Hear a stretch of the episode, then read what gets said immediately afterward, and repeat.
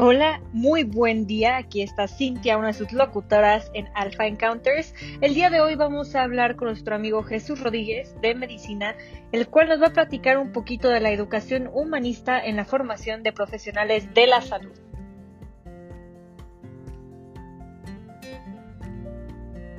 Muy buenas tardes a todos. Les habla Jesús Rodríguez, aunque eso ustedes ya lo saben gracias a la cálida bienvenida que me dieron desde la central.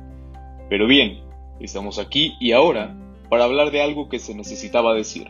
Y no, no voy a robarte mucho de tu tiempo con esto, así que mejor ponte cómodo y quédate atento a los siguientes minutos de pura reflexión que tengo preparados para ti.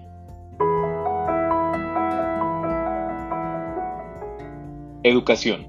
Es fácil pensar que sabemos todo al respecto, ¿no es así?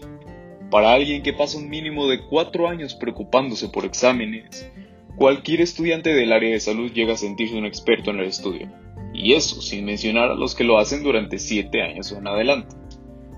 Sin embargo, no vamos a tomar un enfoque estrictamente académico con esto. En lugar de eso, preferí comentar un poco sobre cómo fue mi recorrido para elegir este tema.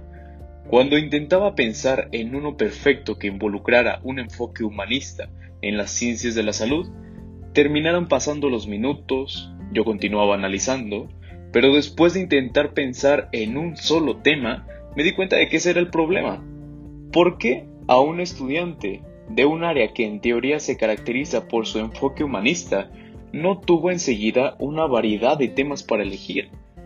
Esto me hizo preguntarme, ¿este enfoque está equivalentemente presente tanto en los profesionistas como en los estudiantes? Está claro que una vez que se está en contacto directo con los pacientes, el estudiante va generando cierta empatía y altruismo.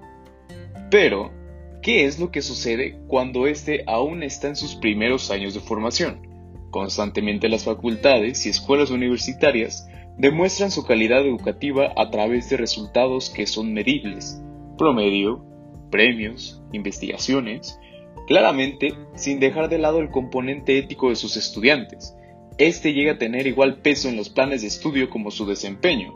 A pesar de eso, uno se pregunta si el estudiante es realmente consciente del verdadero valor que involucra todo este conjunto de valores. Para tener una idea de ello, es sencillo recurrir a un ejemplo cercano.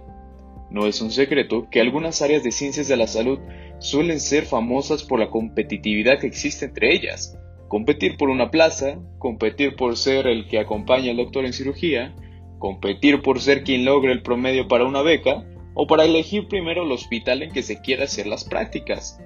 El mundo tiende a girar en el paciente y en el estudiante mismo, pero como consecuencia se llega a perder de vista que la primera muestra de los valores que poseemos inicia cuando buscamos ver a nuestros compañeros crecer a nuestro mismo nivel o incluso más se ven en el respeto que sentimos al trabajo de nuestros profesores y se entrega en el conocimiento que damos hacia aquellos que buscan aprender de nosotros. Podría atreverme a decir que tenemos la fortuna de estar viviendo un segundo periodo de ilustración. La palabra innovar es tan común en cada carrera que se vuelve un verdadero reto encontrar la forma de realmente generar algo que cause un impacto.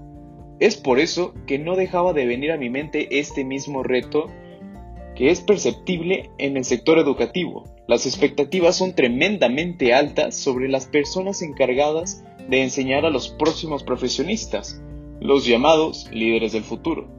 Y por tanto, una pregunta que me queda es, ahora que puedo asegurarme de que estos profesionistas son excelentes académicamente, ¿cómo puedo asegurar, comprobar y demostrar que son personas a quienes realmente les importa el crecimiento y bienestar de todos a su alrededor.